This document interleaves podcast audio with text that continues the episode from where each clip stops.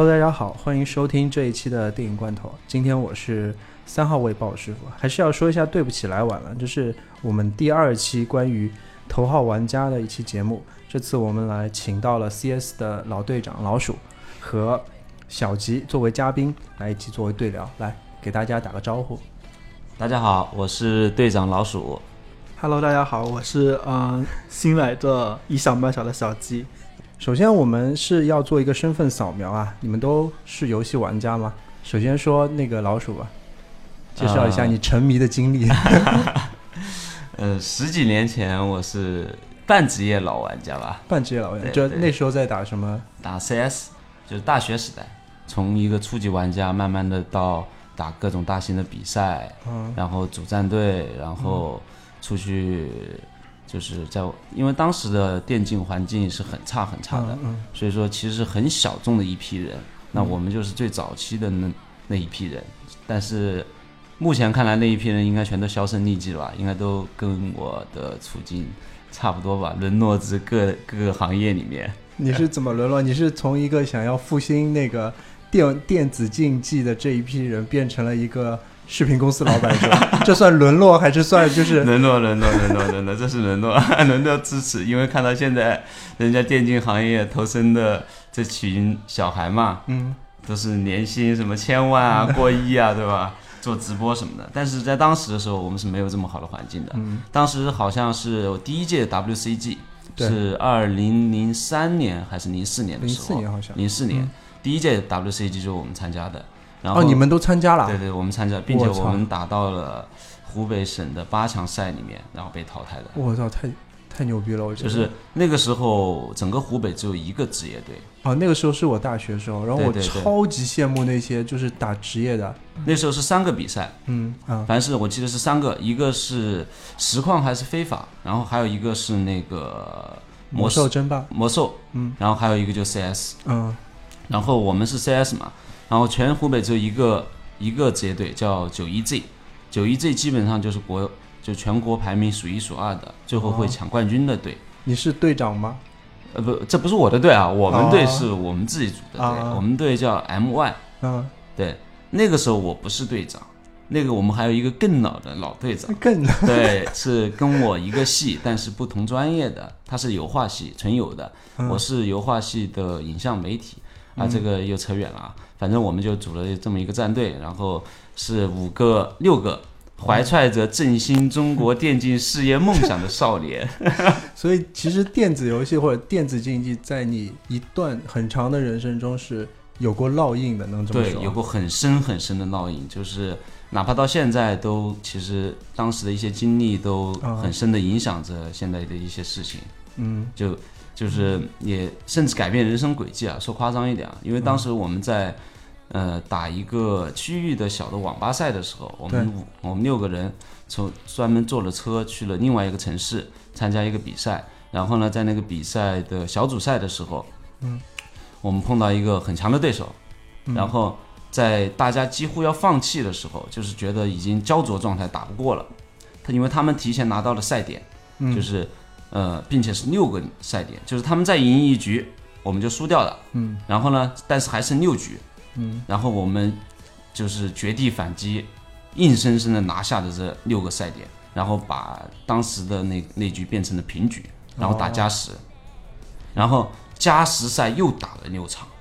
就是双方都已经没有任何的战术和战略意识了，已经到了那种就是拼的就是心态和哦赛场嗯战这种临场临场应变嗯经验和嗯能力了，就是心态就完全拼心态，看谁先崩，已经到这种程度。但是我们就，我当时就在麦克风，其实我们队友都已经崩了啊，那个时候，啊我就觉得不管怎样，我们要顶住。然后我当时就在麦克风里面就就叫嘛，说扛住，一定要扛住。如果这一波我们能赢，那未来就是我们的那种感觉。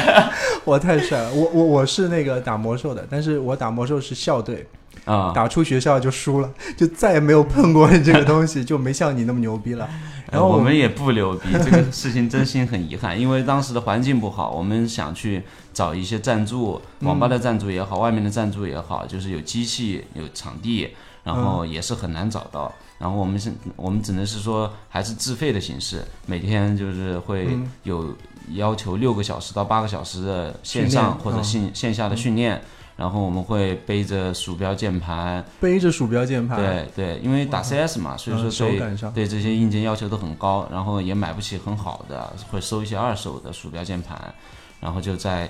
游荡在武汉的各个网吧之间训练操。那听起来跟我们做电台有点像。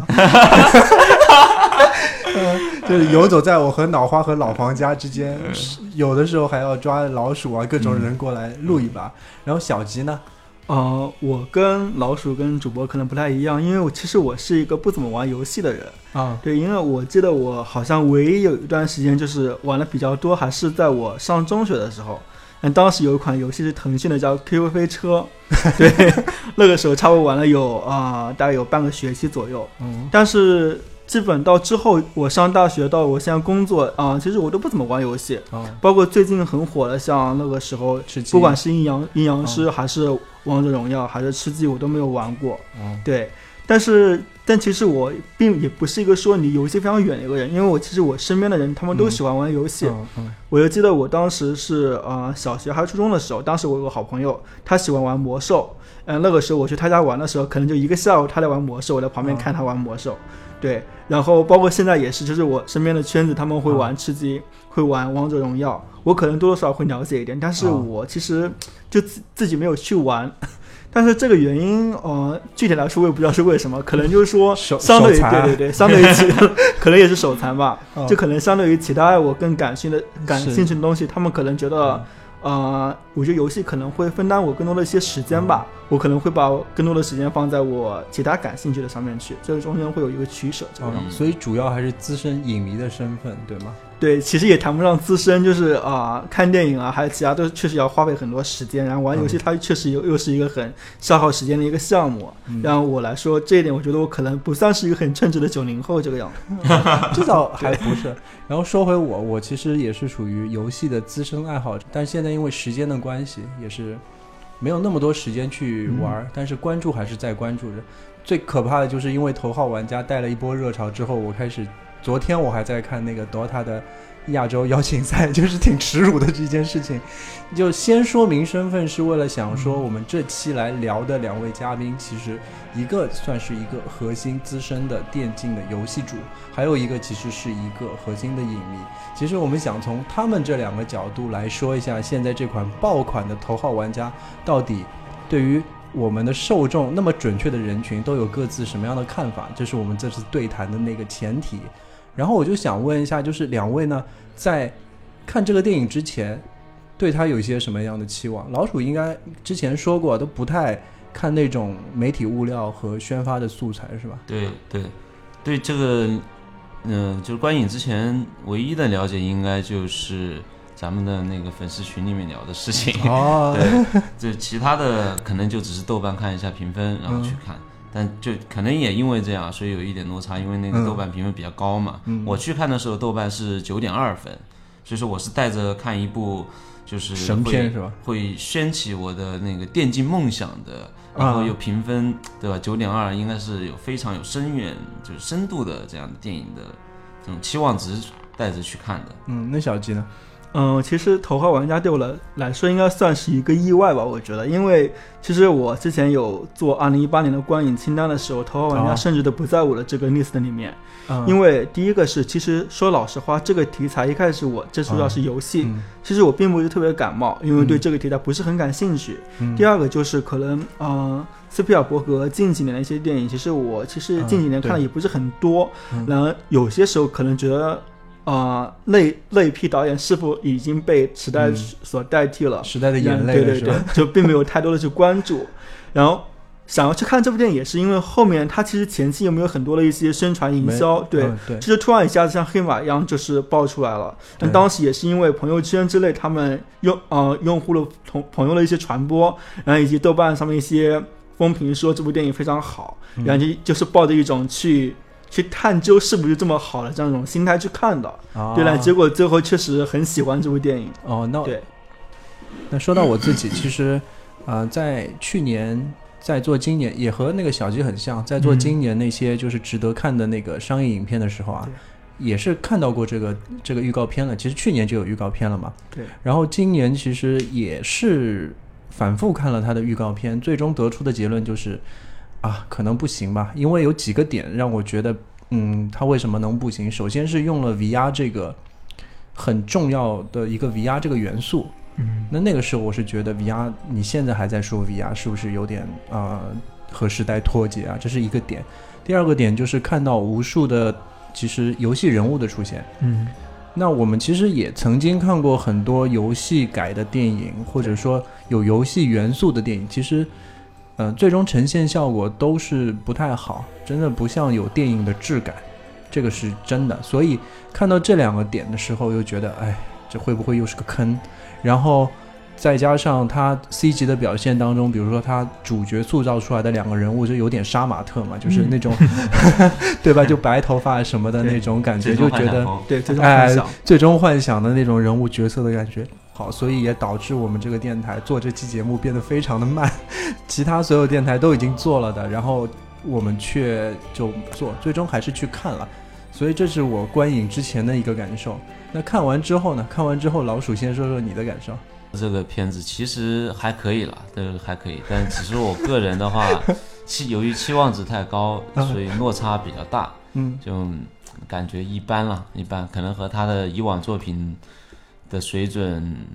跟《世界大战》是一个级别吧。这个评价很低，我知道，但是个人来说，观影完之后是这样的。啊，没关系。嗯，然后小吉呢？怎么看？我确实还蛮喜欢这部电影的，因为其实首先我一开始的观影期待放比较低，然后而且说实话这几年其实对斯皮尔伯格已经慢慢的看就那种已经比较冷下来了啊。那但突然一下子就在这部电影最后看得很燃，然后就觉得就重新燃起了当时看他电影那种景那种感觉，就是那种情怀的火焰重新燃烧了起来，啊，而且就是。当时我看电影在电影院的体验，感觉它跟我之前看《降临》的体验非常的像。降临啊，对对对，这两个真是完全不同啊，是很私人的感觉。就是我当时看《降临》也是看到最后，就是感觉那种情怀被点燃，然后就是很感动。然后我当时看《头号玩家》最后也是感动，就是甚至感动到就热泪盈眶那种。哇，真的，哇，真的，真真的。挺劲爆的啊！就一个老队长，他觉得我看了之后没有点燃电竞希望，要重新去吃鸡。但是一个电影的不玩游戏的对，不玩游戏对，在电影院看到燃成这样，我觉得这还蛮劲爆的。当时我其实看的看好之后是觉得，哎，长舒了一口气。整个电影其实从第一段开始就有个想法，就是哎。撕书还是我撕书啊，就是 就是斯皮尔胳膊还是厉害，就是他的那种场景调度和特效完全是没有崩的，就对，都那个时候就觉得，哎，就我我就可以好好定定心心的去看了。之前是觉得 VR 有问题，或者说，哎，人物会不会崩，故事会不会乱七八糟。其实第一段看完之后就已经觉得啊，这些完全不是问题啊。然后看完之后呢，作为一个就是玩家来说，还是留下了很多。值得去思考的地方，嗯，而且有些东西可能我觉得是留给玩家的，那不是留给所有人的。对，这个可能就是我们每个人看完之后的一个大体的感觉。但是我还是想扯开，就是先说说关于视觉方面的，我们来展开说一说嘛。关于 VR 部分，就像我前面说的，VR 是我最担心的部分，因为 VR 这个东西其实是在什么时候？二零一四年左右就是兴起的一个概念了。嗯，那。这个概念其实是怎么来实现？实际上就是通过佩戴那个目镜和那个头盔嘛，用虚拟的画面去覆盖整个眼睛的视觉，来达到你进入一个虚拟实境的那个状态。这个就是差不多一个 VR 的一个一个定义了。它你戴上头盔之后，你眼前所展现的其实就是一个虚拟的环境。然后呢，我们和玩家和大家其实，在二零一四年开始的那一。一堆就是各种视频爆出来啊，或者各种讨论之后，对 VR 也不陌生。到了二零一六年的时候，啊，那我们因为是工作关系，也是第一次成为第一批把 VR 技术带领到人们生活中的人，其实可以这么说。头号有点大。哎，对，其实可以这么说，因为在二零一六年那个时候，我记得就是我和老鼠其实搭档做过一个一个项目，是那个吉利汽车的 GS 的一个发布会嘛。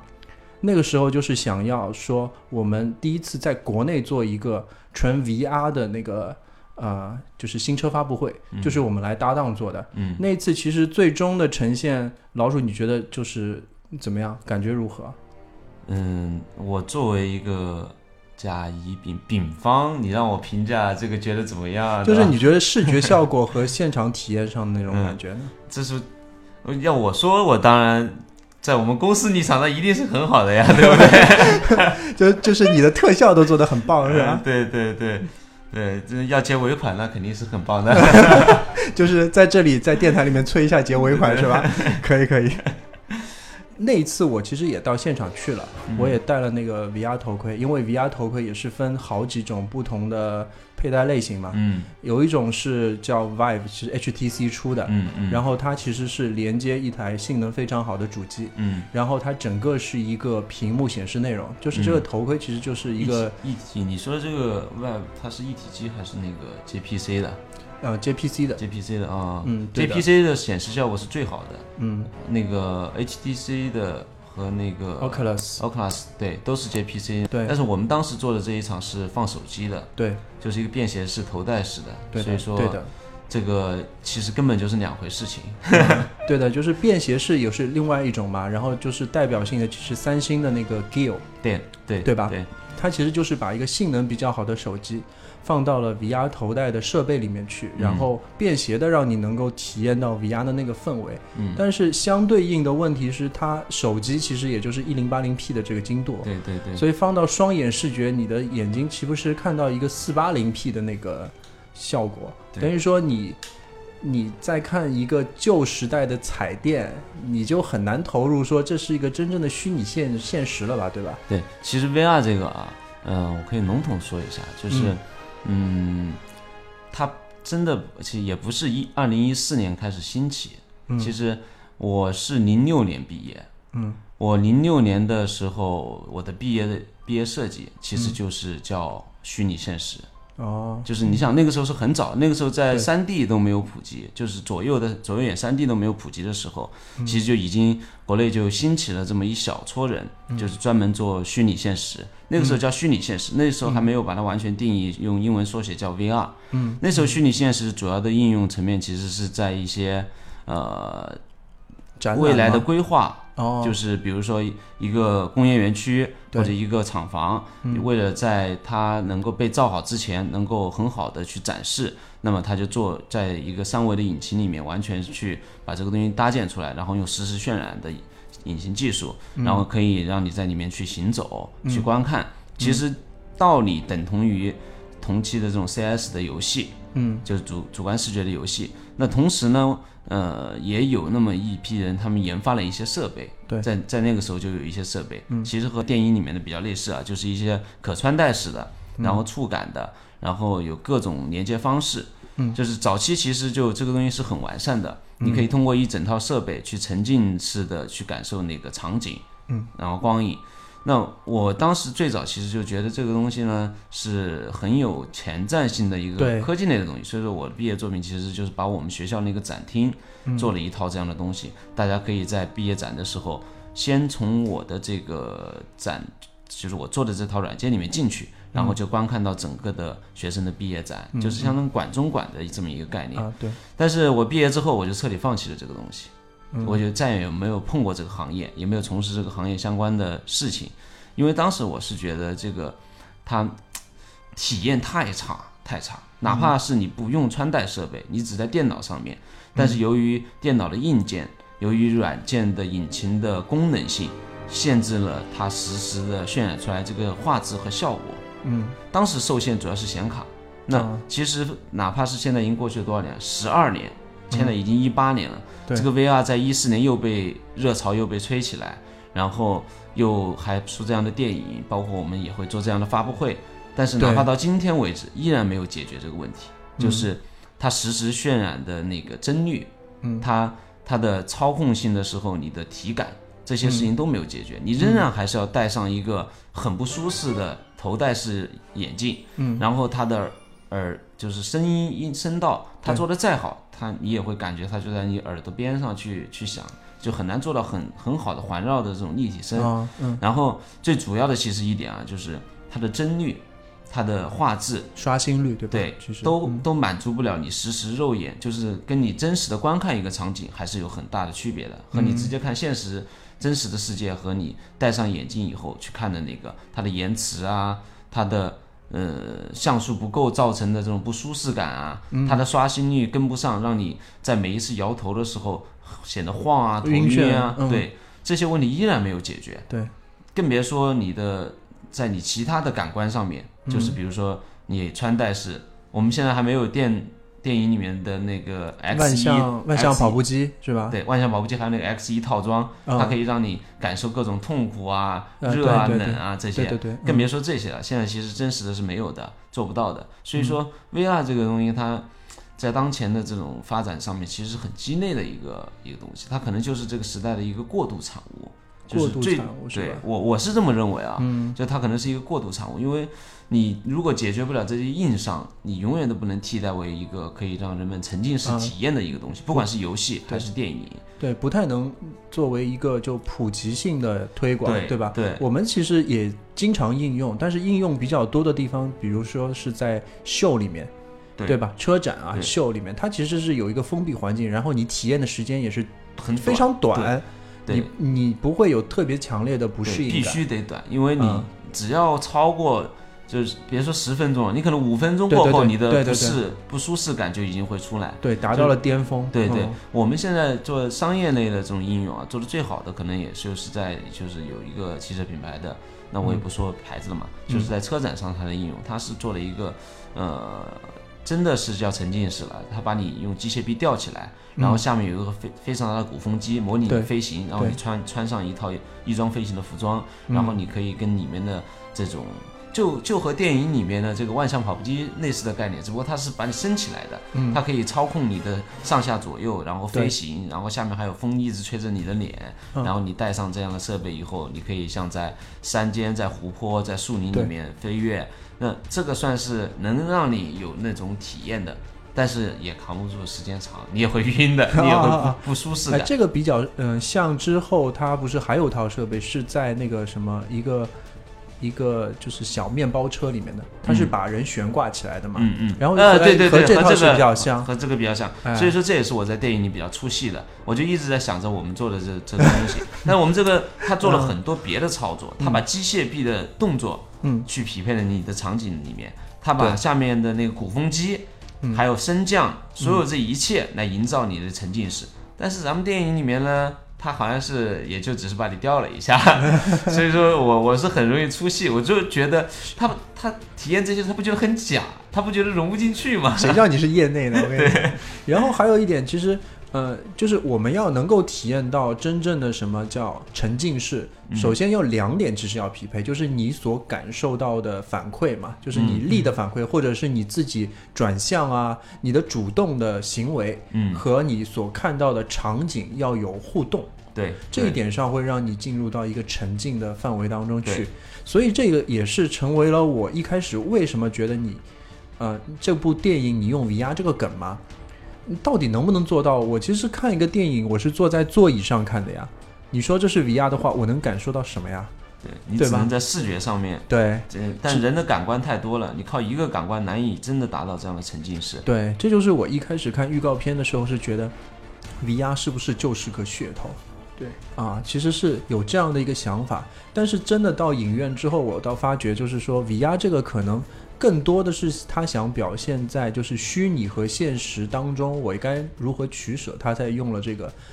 大家已经非常熟悉的这个 VR 的这个这个这个实体作为一个连接吧，大家能够这它既有新潮的感觉，但是也有那种它能够把后面的虚拟和现实能够这个嗯这个他想利益表达能够表达出来。所以在这点上，我就是稍微原谅了一下。我觉得 VR 应该是个噱头，因为在《黑镜》里面不是有一集就是专门讲了这个虚拟的游戏的这、这这一集，它就是只是放了一个感应器放到它太阳穴上面，然后它就进入了那个游戏。其实这样的表达反而更能接受一点，它是哦。身，它相当于用那个感应器可以让你的所有的感官全都去融到里面，而不是它它这个其实是一个组装设备，对吧？哎，它现在这个就是电影里面其实一个组装设备，还是需要靠什么套装啊，哎什么东西把你吊起来啊这样的，所以这个比较牵强一点。哎，那那个小杰觉得呢？觉得 VR 在这个电影中它的使用觉得怎么样？就视觉上也好啊，嗯，首先我就是我们对 VR 这个领域不是太了解，因为没有、不是行业内的人，而 且局外人。对对局外人，而且其实我之前也很少会去亲自去体验一些 VR 的项目，对。所以对我而言，就是说它这个是蛮淡薄的一个意识，就是你不管是 VR 也好，你还是 AR 也好，对我来说都没有什么，我都我都不关心的。啊啊嗯。对对对，我可能更加关心的是它本身这个电影它故事的内核，以及它是否哦能够在视觉呈现上让我觉得呃是比较炫目的。但是单单纯从视效来说，我觉得它是完成了这一步。对，嗯。因为它是游戏 VR 嘛，它很多是从人物的主主观视角、第一视角去出发的。对。然后第一视角的话，它肯定会涉及到左右的运动、上下，然后有的时候你可能就会跟着这个主角一起。哦然后就有种像在你玩游戏乐园坐过山车那种感觉，就是过坐过山车，然后闯关啊、冒险，嗯。然后包括它人物第一视角的左右的切换，会会让你有一种呃，可能算是比较身身临其境的一种感觉吧哦，就是代入感对代入感做的还是可，你觉得这一点上做的好吗？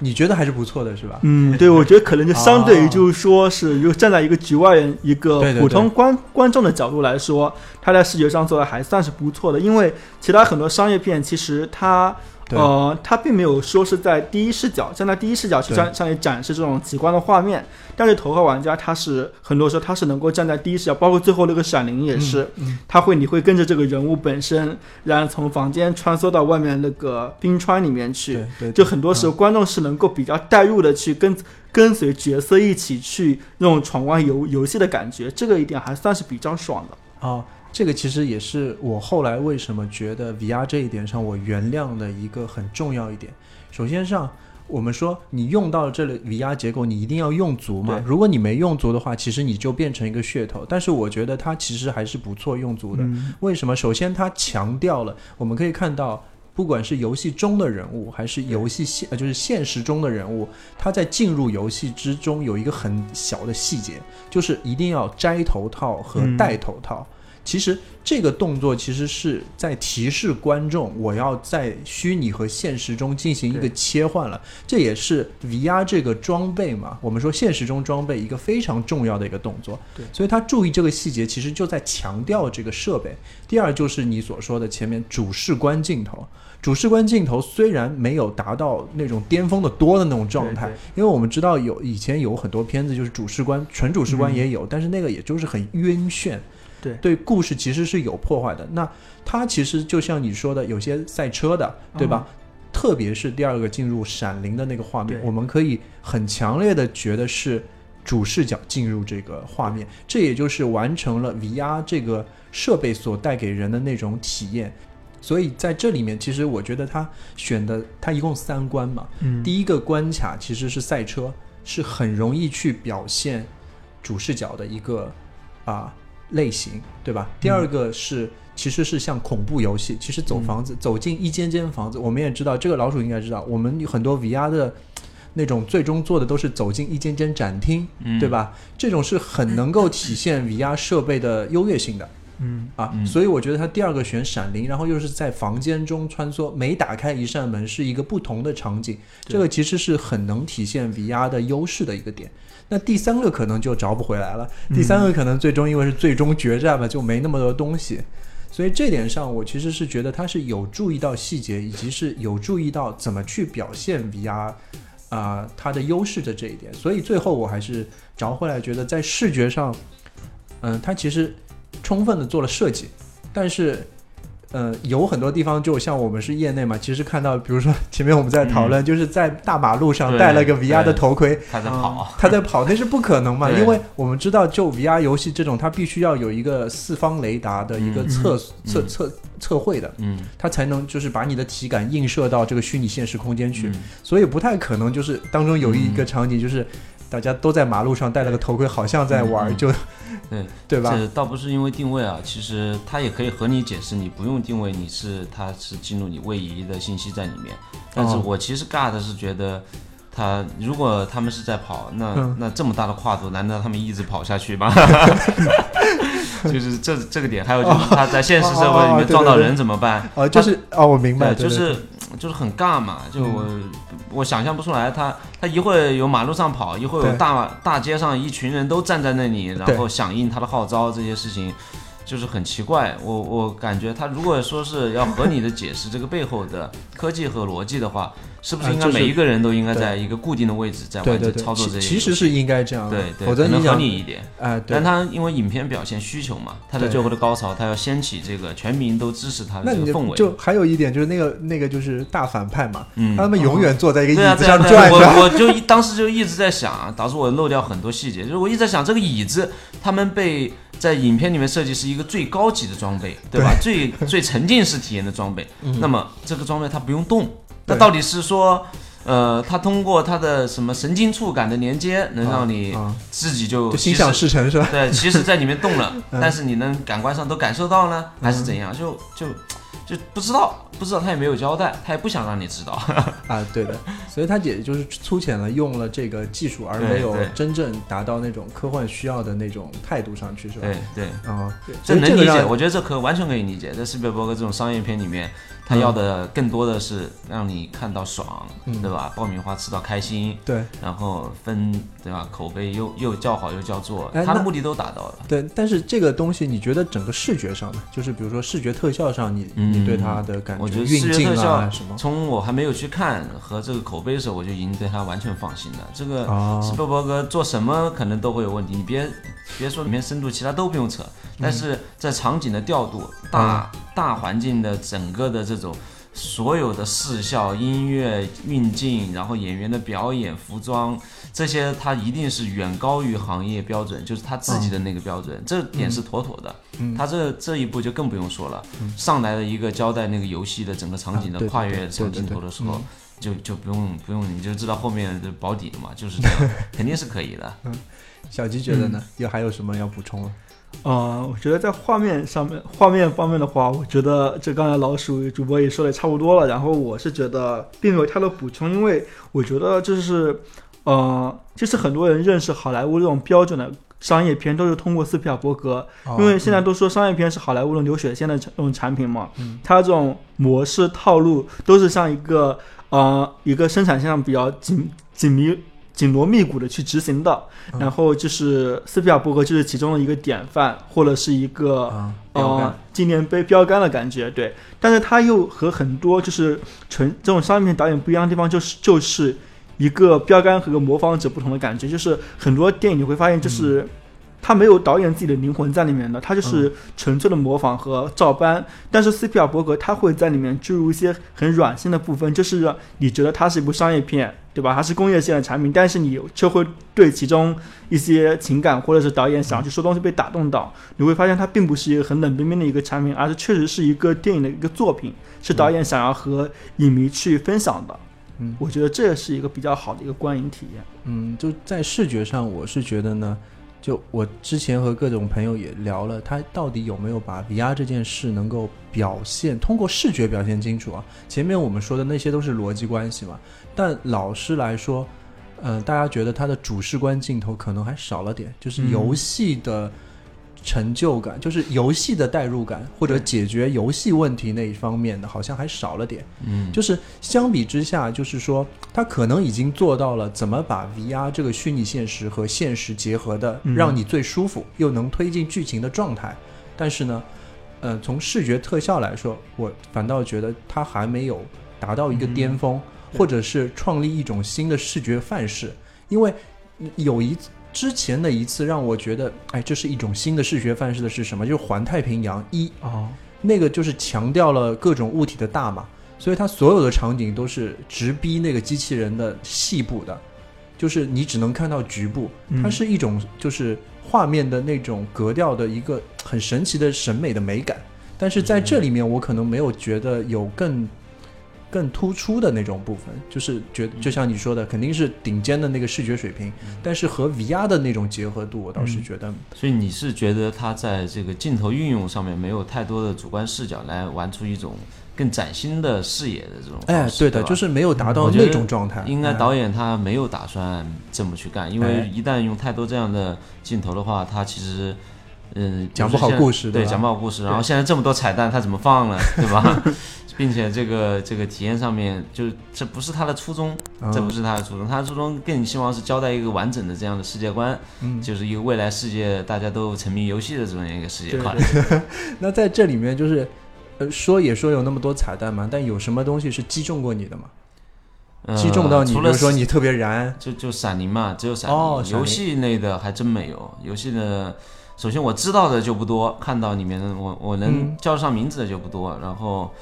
更别说动漫了。动漫那是一窍不通，就二次元的东西我是什么都不懂，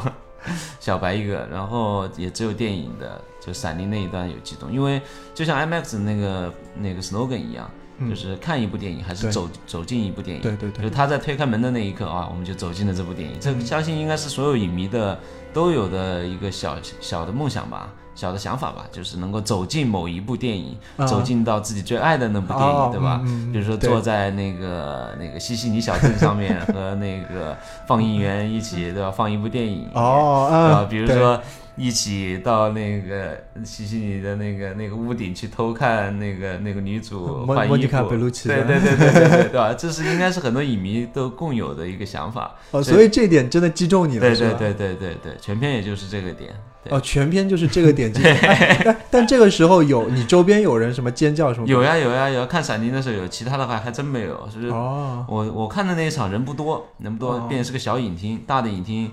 因为迟到了，所以说嗯我就干脆把票退了，呃，没退，我给我同事了，然后又重新买了两场。嗯，那小鸡呢？有什么特别燃的那种点？呃，就说到彩蛋，我觉得刚才老鼠那一点还蛮感同身受的，因为其实哦，很多影迷他都是想有一种这样的心理，就是能够就是亲临这个他喜欢的电影场景中去，然后和他自己喜欢的角色，然后去重新去演这个故事，啊感觉对。啊然后呃，我我看那个影厅啊，有几次高潮，第一个也是在闪灵的部分。对，嗯因为确实那个地方，就是如果你看过喜欢恐怖片或者嗯喜欢闪灵的人，他会嗯对，然后就算没有看过这部《闪灵》这部电影的观众，也会被当中那种恐怖的场景被吓到，这是一个高潮。嗯，然后第二个高潮可能就是其中那个日本的演员大东，他嗯变身为高达的时候，那是应该是高达初代机器人吧？嗯，就那个时候确实，嗯因为因为确实就是说。啊、年轻观众比较多嘛，然后其实日本动漫元素也是在我们也是被我们耳濡目染长大的一代，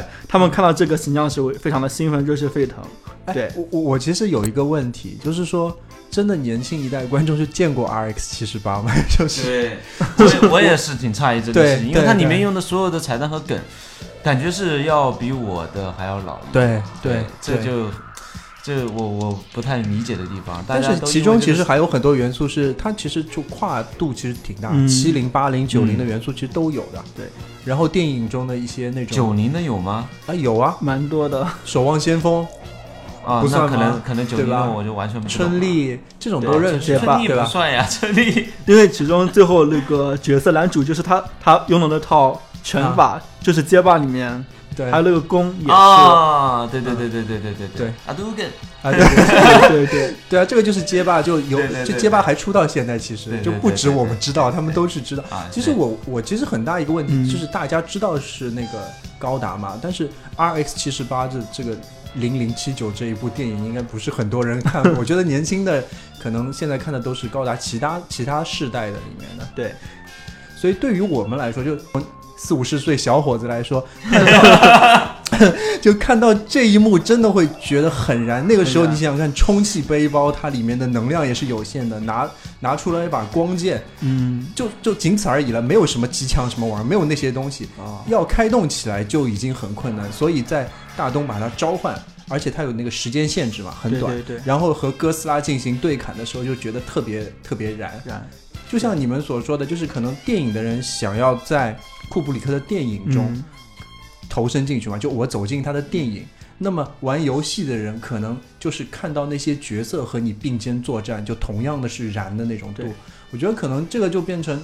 每种人所想要的那种东西不一样了。对，每个对吧人的就是本来出发点也不一样。对对对就好像小季他先是一个影迷，然后啊他也不是一个电竞玩家。对，因为我我是觉得这部电影成功就成功在于它满足了不同年龄层次、不同画像用户的一个需求。啊啊啊它切得很准，就是对广撒网，就是不管是七零、八零、九零，甚至是零零后代人，啊他们都能从这部电影中找到，就是能能够打动他们心里的那那块部分。这就是这个电影成功的地方，就是每个人都可以在中间找到自己的那那一套，就是勾起他情怀或者是勾起他共鸣的一些点。哦，那从这里我其实又想说一点，就是我觉得他这个电影故事线为什么没崩，有一个啊点就是说，他把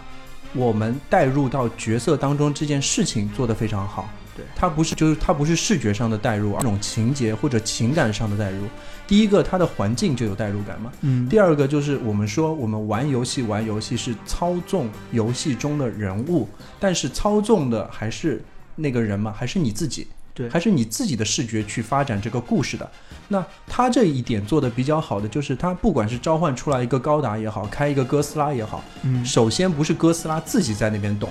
而是我做到了高达里面，我有意识的去操纵它。嗯，那个是个代入感的一个过程，对对对吧？然后还有就是我每次戴上眼镜变成虚拟人物，对吧？我戴上眼镜之后去做一些所有的执行，都是在我的意愿下所发生的。所以这一点其实是游戏上和游戏的本质就很像，嗯它没有去跳开游戏的表面，说有那么多人物出来，那么那些人物就要帮你，它没有的，没有一个人物是，呃，背后是没有玩家的对，对对，对吧？所有出现的人物背后就是个玩家，嗯你所呃，那只是一个你选择的一个皮肤，对，呃，可以这么说吧。所以这点上，在感情也好，故事上也好，它能让它没有崩掉。还有就是对于我来说，我非常觉得啊，就非常感动的一个点，其实嗯听起来蛮中二的啊，就是一个 是，就是主角在最后那个大战之前嘛，啊他振臂高呼说：“大家来帮我。”哦哦，啊。然后一开始不是没人嘛，后来又一帮子人就过来，但是就很奇怪，因为我是那种玩家，对。对他的那种中二的，部落精神吗，哎，不是，还真不是。哦。其实那个时候想到的是另外一件事情，想到的是就是呃，最终幻想十四它是一个网游嘛，之前因为做的非常不好，所以丧失了很多玩家。嗯。通过两年的努力，他又吸引了那些玩家回来，嗯但这不是最重要的，最重要是。制作人觉得我这个游戏还是很烂，所以我要把这个世界毁灭掉，让所有的玩家到一个新的世界去。所以他设置了一个桥段，就是一个月亮越变越大，把现在的世界毁灭。嗯，就在毁灭的当天，所有的那种回到这个游戏来的老玩家、新玩家互相抱团，互相说道别，说我们要在下一个世界再见了。那在这个世界里，我们就再见吧。就我想到的是这一幕，你知道吗？就特别特别感动，就是那种，呃，叫什么游戏兄弟情啊，这种鬼东西就上升出来了。第一个是这个，还有一点，其实就是最后一到了最后嘛，嗯就是那个他看到那个制作人就是 Billy Holiday，嗯那嗯他和他小时候那个人在一起，对对对他问他主角好像问了这样的一个问题，啊他说，呃，那你是看起来不是那个 Avatar，就是你不是游戏人物啊？嗯，他说：“对，嗯我不是游戏人物。”他说：“哎，那你不是死了吗？”对，我是死了。他说：“那你现在是什么状态？”他笑笑的没说嘛，句感谢你玩我的游戏，然后就嗯离开了。就那一段，我会觉得哦，真的是感动到，因为我之前一直在听一些关于呃嗯游戏制作人 Jonathan Blow，还有那个呃魔力牛嗯这些游戏制作人的故事，他们的境遇就各有各的境遇嘛，但是他们就是秉承了一个理念去做游戏，嗯坚持了这么多年，嗯才完成了他们心中所想的游戏，并且让它达到了一个第九艺术的一个高度。其实那个时候我感动的其实不是剧情了，就会拉扯出去想到另外的一件事情，嗯所以这也是很神奇的一个点。那说了这么多，哎，老鼠，你其实觉得这 个电影有很多硬伤，来 说说你的硬伤。说实话，你说的这个我好像没有一个能够赞同的。首先，你说他故事没崩，我觉得嗯故事已经崩了。好，开始你的表演 哎，我说了会掉粉的是吧？啊，没关系，没关系。就是一个是会崩，还有说感人，别说感人了，我一点一点感觉都没有，说说看，因为我就是我很难跳脱于就是这个电影本身来、来去有有什么感觉。啊。我还是会关注电影本身的很多它的情感的铺垫呀、情绪的慢慢长起来。由于我都没有这些感觉，所以说我到后面的时候，所谓的高潮，他去找人叫号召其他人也好，包括那个最后给他彩蛋的那一幕的戏也好，我完全不明就里，不知道为什么。哦。我我觉得是没有铺垫，也没有情感基础的。嗯包括他的三个钥匙的线索，他所想表达的意图，我到就是我到现在我仍然不知道这个游戏的创始人、嗯。他到底是希望人们远离游戏，不要沉迷，哎，关注现实呢，哎 还是说你就应该对吧？就是本着你的什么什么什么什么，就我我完全不懂，完全没有感受到他到底想表达什么，我觉得一片混乱。然后这个混乱的 最最最基从一开始就已经奠定了这个混乱的基础。嗯，就是我觉得斯皮尔伯格他没有构建起一个很好的未来世界的世界观出来，哦，就是他很混乱，他他一开始交代那个镜头很好，就是我我我已经准备好了看，就是像赛博朋克那样的一个二零四九年的现代社会，大家都是人与人之间的淡漠，对吧？然后就是整个工业城市的晚期那种感觉的氛围的，嗯嗯。因为他用一个很长的鸟瞰拿那个贫民窟的那个镜头，对吧？对。是送快递是用无人机，然后啊，大家都在家里打游戏，有人为了打游戏把买房子的钱都花掉了，就会买个皮肤，对吧？对什么这些铺垫都很多，嗯。结果他在在影片的中段和后段，所有表现的城市的中央 CBD 那些上班的人和现在二零一八年没什么区别。甚至在影片的结尾，突然来了一个跟现在制服一模一样的警察出来 弘扬正义，哦，对，吧？就他有很多其他的这种，就是在影片的后面中中部的时候，他又把它营造成了一个很普通的世界观，这是我完全没没能理解的。就是你想象一下，我们所有看到这些电影里面的，就是在这种未来世界里面，人和人之间的关系，呃，不可能在最后一刻大家都会站出来去帮他去对跟那个幺零幺站在对立面。嗯，就是包括我和我的同事聊啊，我们在那一刻都以为什么？都以为他在拿到第一把钥匙之后，其他人都想杀他，哦，这是我的第一反应。嗯，就是，嗯，作为一个游戏玩家，别说未来，就说现在吧。以前我们打传奇的时候，谁谁谁爆了一把裁决，谁谁谁拿了一个装备，嗯结果是什么？结果是整个区的人全去找他要干死他，对吧？这是一个很正常的事情，并且他在前面也做了这些铺垫，嗯，做了这些不顾一切，我要在游戏里面赢，要把人杀掉，获得金币，获得装备，对吧？嗯，那么为什么后面这些人他就，他就他们就看到他之后还要跟他合影啊，崇拜他？我觉得我看到他，我先把他杀了吧，抢他装备。对吧？这是一个游戏玩家最基本的一个对于自身的要求，就是你装备比我好，如果我有机会，我一定杀了你，抢你装备，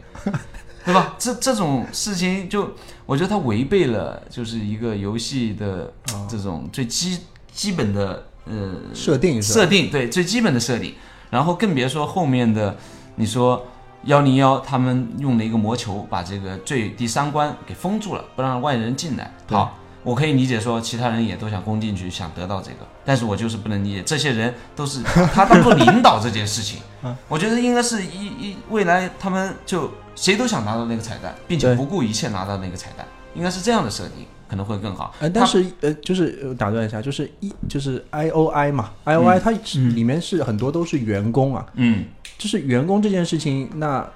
已经达成协议了嘛，那就是你帮我找到彩蛋，我可能给分你个五千万这样，对。嗯，这个也能够理解啊。对员工这个能理解，我是说不能理解其他的玩家。其他玩家。其他的这些自发在街头那些热血澎湃去帮助他的那些人，啊，还有那些跟他要寻求合影、很崇拜他的人，这个我是完全不能理解的。我觉得应该他们就是要弄死他，弄死他头都没了，就是是应我理解的应该是他他拿了第一把钥匙之后，嗯。他不光要对抗幺零幺，对他不光要用他的队友情去一起找到剩下两把钥匙，他还要面对来自于其他玩家的压力。应该是这样的。面对其他玩家嗯对他的追杀呀，然后围捕啊这些事情，嗯而不是说瞬间就一下那个局势就变成了一个正义一方和邪恶方的一个对峙，是吧？哦，但是在他们去那个舞厅的时候嗯嘛，其实他有想交代，但有可能篇幅的关系，因为对整篇已经两个半小时了嘛，嗯，所以他有交代那个女女生 Atmans 嗯。对那个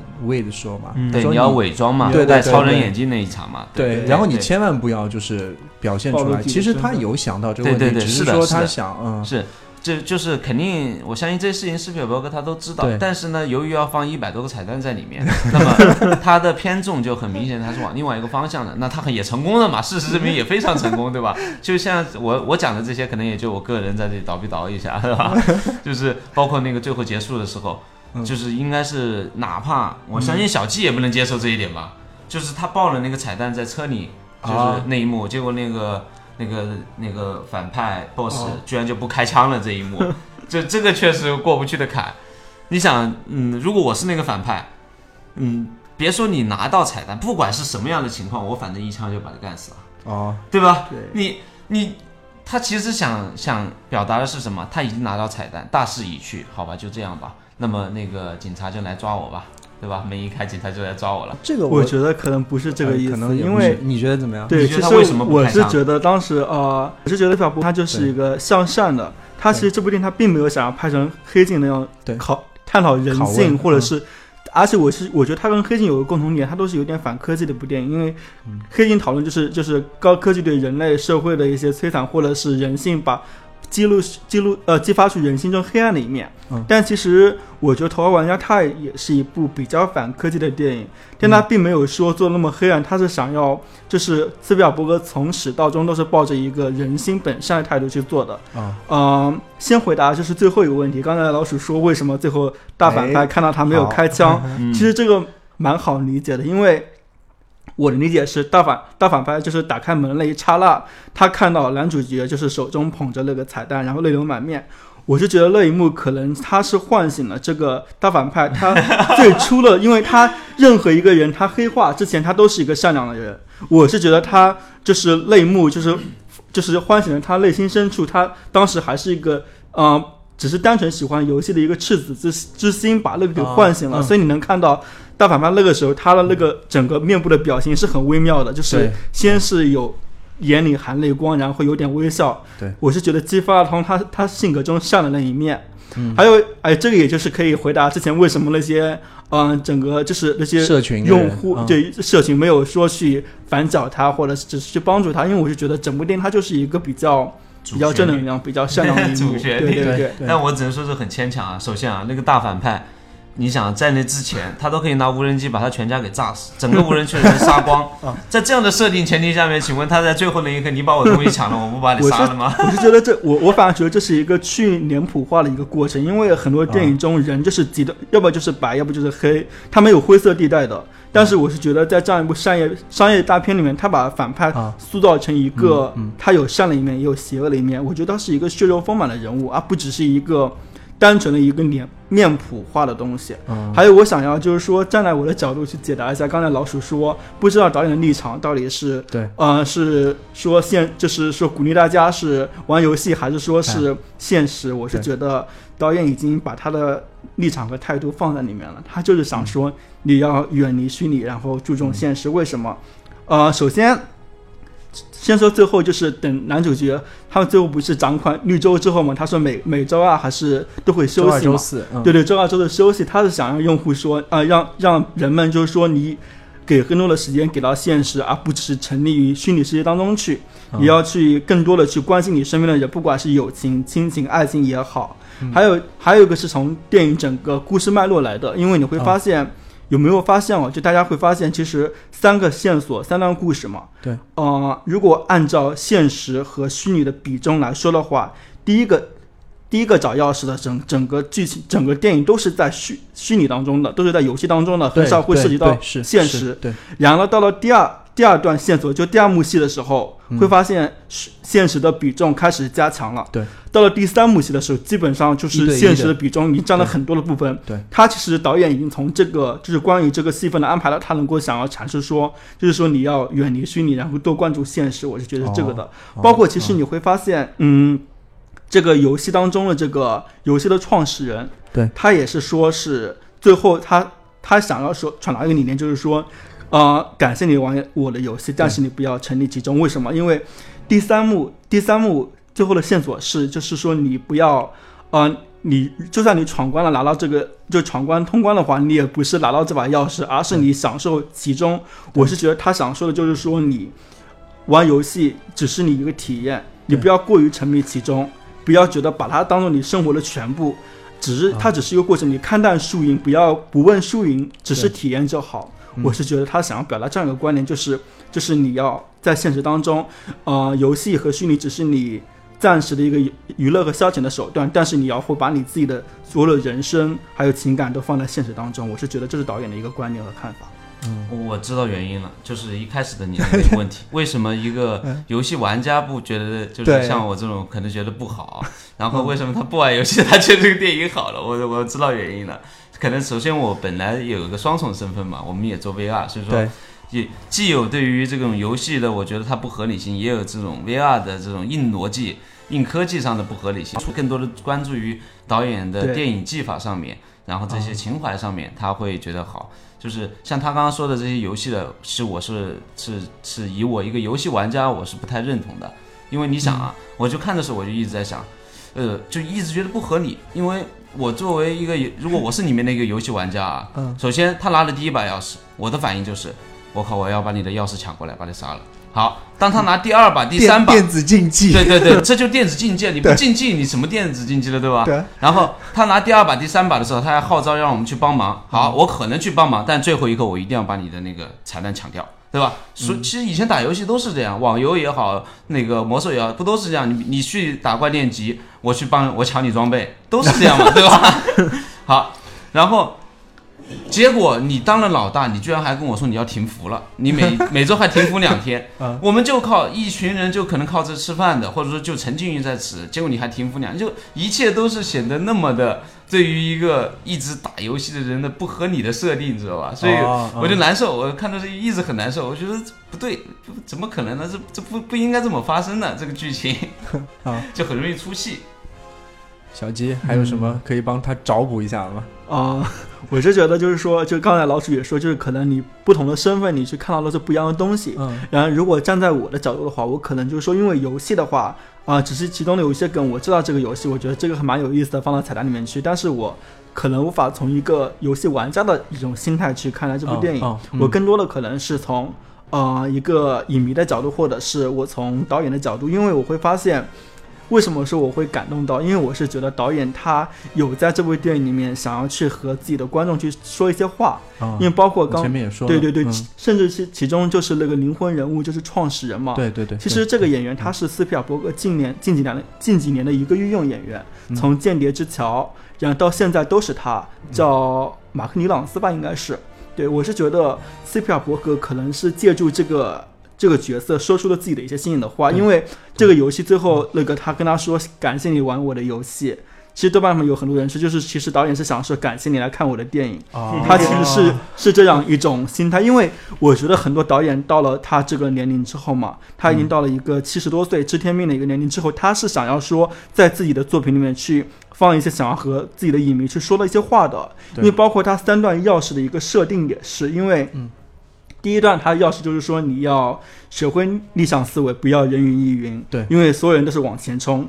这是第一层理解。第二，我是想他想要说，可以再慢一下来，不要那么浮躁，因为现在就很浮躁的社会嘛。对包括是整个行业也是往前直跑的，嗯就是说，呃，用户想要什么我就给他看什么，以及说是最新最快的技术我要去做到。但是很多人很很少会有人说是沉淀下来，慢慢的，或者是去，呃，去更更多的去去把一些旧的东西。慢慢被大家遗忘的东西给重新又唤起来，我是觉得嗯斯皮尔伯可能是想说，就是说你要去想到之前的一些东西，呃，以及就是说你把自己放下，不要那么浮躁，不要只是想着往前走，什么时候也要驻足回望自己的过去，然后或者就是你要逆向思维，你要不要人云亦云，别人怎么样你就怎么样，这是他一个态度。对然后包括第二个话，第二个我是觉得他是站在一个，首先他站在一个以迷啊、迷弟的角度，他致敬了库布里克，对因为能够看出他是一个库布里克粉，然后闪灵啊之类的。然后第二个就是他他第二个故事的内核就是说你要去。啊、就是你要敢于去尝试，不要给自己留下遗憾，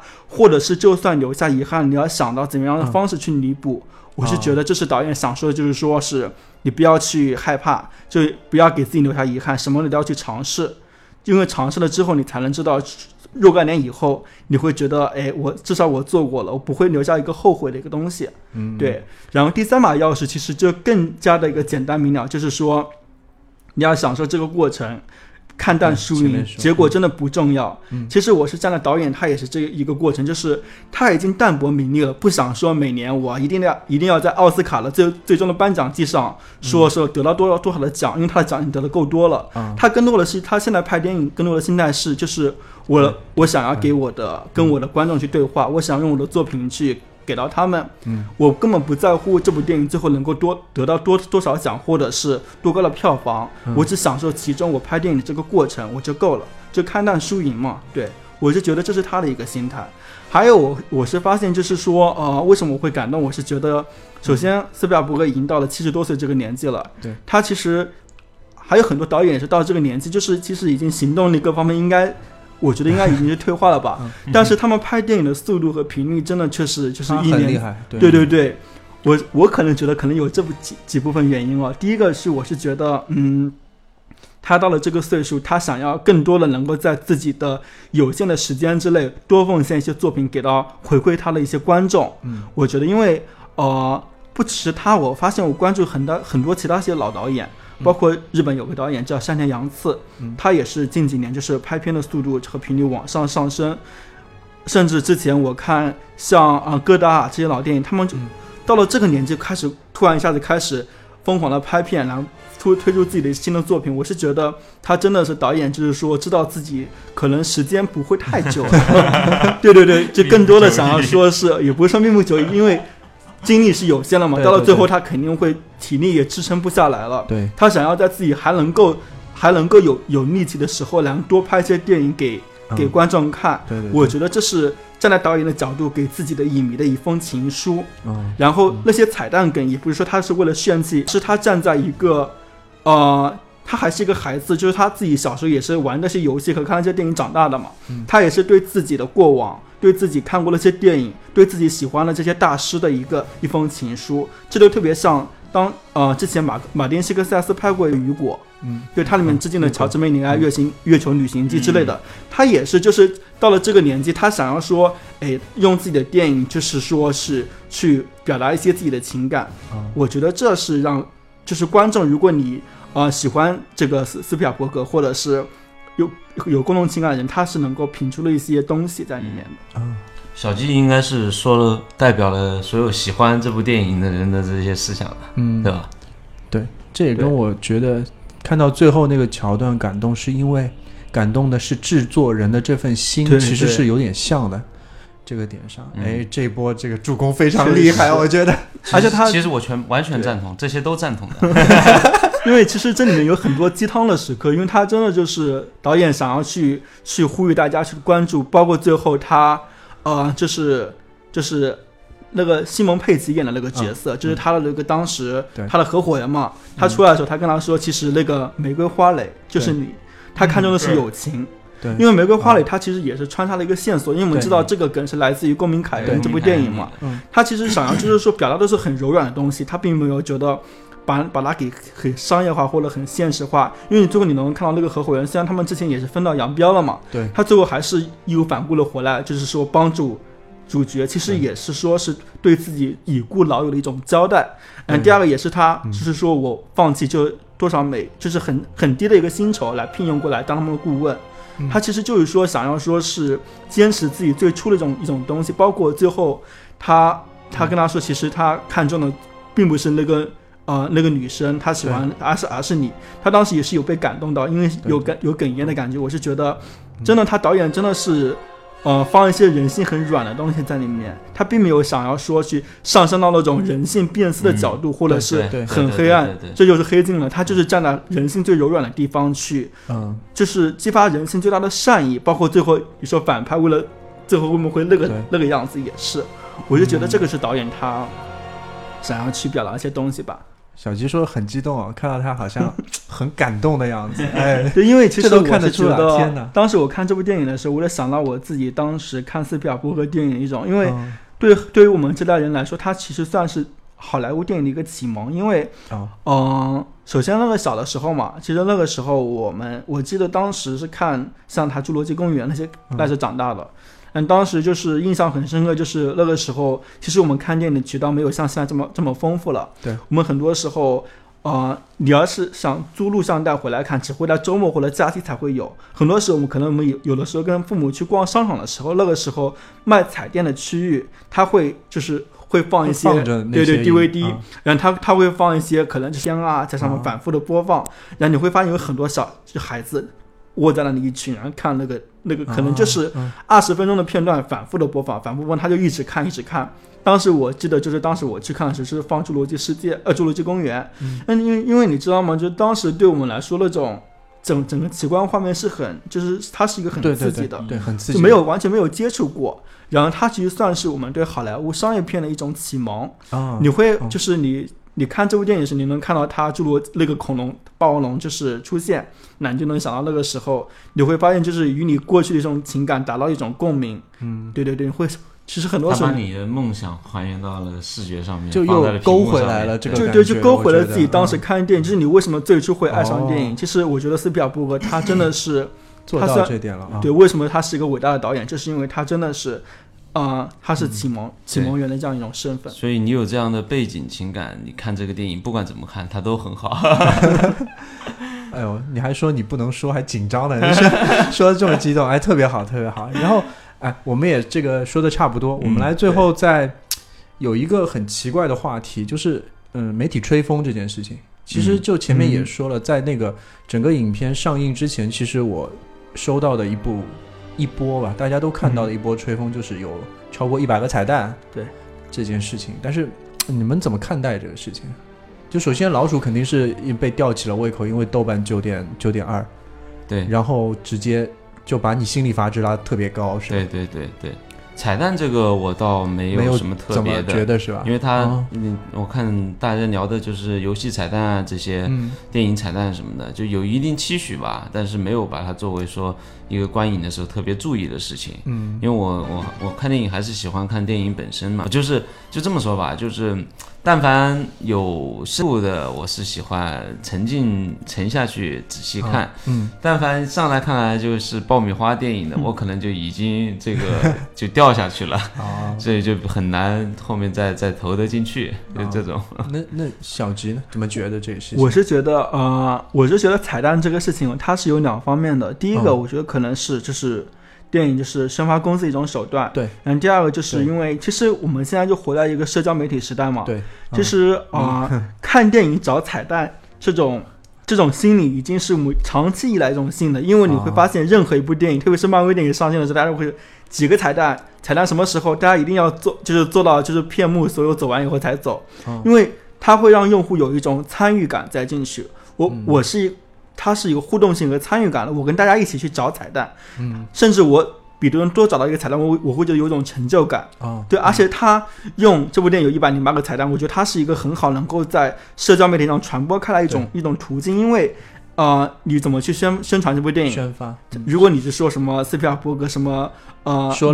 心之作，其实大家是没有什么印象的。如果你说啊，这部电影有一百零八个彩蛋，对对对，游戏电影都有，大家会觉得哇塞好厉害，我、嗯我要去看看是否有这些彩蛋，让大家会完全的参与其中，它也能够让这个的这个电影能够在短的时间内快速的传播出去，嗯。然、然后，但是这个有有利也有弊吧，因为我觉得就是像社交媒体它也是个双刃剑嘛，对。然后一部电影前期被炒得很好，它是一个好的现象，但。它有个坏的现象，就是说它能够把用户的胃口吊得非常的高，嗯，导致可能就是它没有那么好，但前期被吹得太高了之后，那最后就是整个口碑跳水，大家就是整个期待就就是期待心里会有个落差感。我是觉得这是。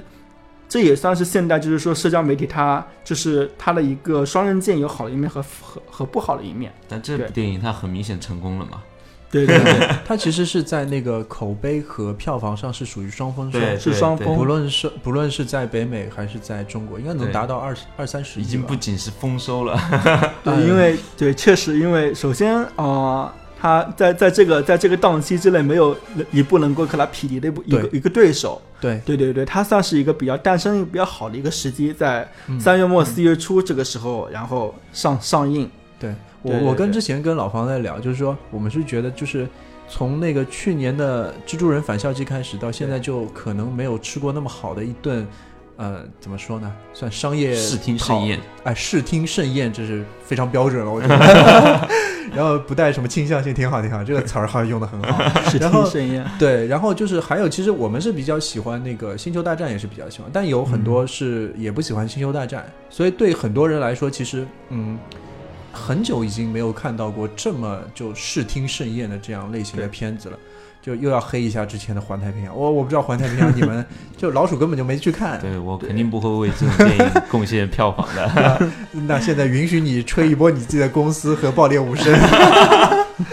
呃 对，我觉得《爆裂无声》，我已已已经呼吁了，我身边的人都去看所有。人对吧？对对，我能呼吁上的我都呼吁了。我觉得并排片太少了，排片啊太少太少，都被肯定不会下档，我觉得它口碑那么好，嗯嗯。不一定，没办法，这个大势所趋，就是这样小众小众的电影，小众的导演，嗯。你在这样夹缝里面求生存。虽然说，你看他已经做到什么程度，他已经用《新迷宫》这样前面这么好的电影嗯，作为背背书他嗯。依然在这部电影里面都没有得到很好的投资和票那个排期。嗯就是因为在在对比之下，再看这个这个这个对，因为头它本身它 它本身就是一个小众的狂欢这个东西，因为，呃，这种极富个人色彩作作者电影，或者是这种像他应该是 First 电影节当时去就是崛崛起一个导演，对对。他其实他就是说是他主打的群体就是那种真正喜欢电影或者是小众影迷的，他也没有说我一定要走向商业化什么什么东西，因为为什么？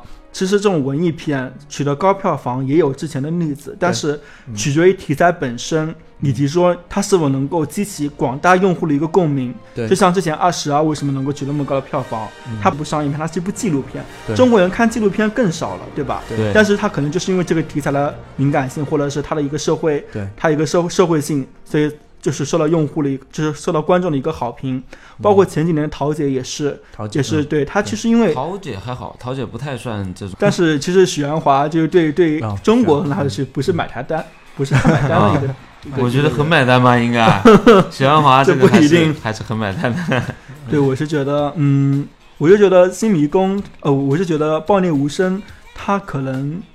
看他怎么去后期营销手段了，因为之前像十二公民后面也是因为口水，呃因为、嗯因为口碑非常好，所以它是整个甚至排片都会上升排片不，一样，十二公民上来排片就大呀，上来就多。。对，上来排片就多。这个《爆裂无声》刚上，然后现在就我我呼吁大家去看，结果昨天晚上一看排片就已经找要找很远的电影院才能看到了，啊，可能因为是小小影厅。对，因为清明这个档期啊，对有一些国产片要上了。哦这个真的是挺遗憾的事情，就是这么好的电影，我觉得真的值得我们去买一张电影票的，真的值得，啊，好二，三十块钱。怎么可能把《头号玩家》聊成了爆爆裂无声的宣发？我也真是醉了。呃因为我前面看那个《新迷宫》的时候，是深深的被震撼了，近几年看的最好的电影。啊，对我其实是想找回来想说一下，就因为我们做这个电台，其实也是为了让更多的朋友能够是喜欢电影这种形式嘛。那我其实想找回来想说的是，不管是商业片也好，还是小众的艺术电影也好，对吧？他们一定有他自己的受众。那你可能对他有各种不同的观点，但是我们就尽量的更多的去接受它，嗯，因为我们肯定不可能用小众文艺片的观点去看一个商业电影。对对对嗯，这也就是斯斯皮尔伯格他的成功可能是在商业上的成功，对对那头号玩家的成功也是在商业上的成功，口碑上的成功，他不代表它一定要是文艺片才有好口碑。对对，当然就是前面说的豆瓣上人家说的那句话呀，嗯他妈难道就不能让一个可能看爽的片子，对吧？你们这群文艺装逼犯就不能接受这样的片子打分到九分以上吗？对吧？嗯所以我也要掰一下，其实我完全赞同这个片是九分的，嗯我也丝毫不觉得这个片有多么的烂，只是说我个人观影上面。它很一一般，对于我来说他一般，但是绝对不否认斯皮尔伯格他的能力，还有这部影片的他拍的有多好这件事情。就是，嗯，在在库布里克的电影我看之前，斯皮尔伯格一直是我最喜欢和觉得哦最伟大的导演，应该这么说。所以说我包括刚才小季说的电影以外的。就因为我我是觉得电影有很多硬伤啊，一些逻辑的问题啊，表现的问题。但是小鸡说的电影以外，关于导演想说的话也好，还有他嗯付出的这些我是完全赞同的。所以说不要掉粉。你这波助攻，我觉得已经很强大了。没关系，那我们这一期差不多就聊到这里。那希望以后小吉和老鼠还能够过来，就像这样的形式来对谈一下，好吗？拜拜。谢谢大家，谢谢大家拜拜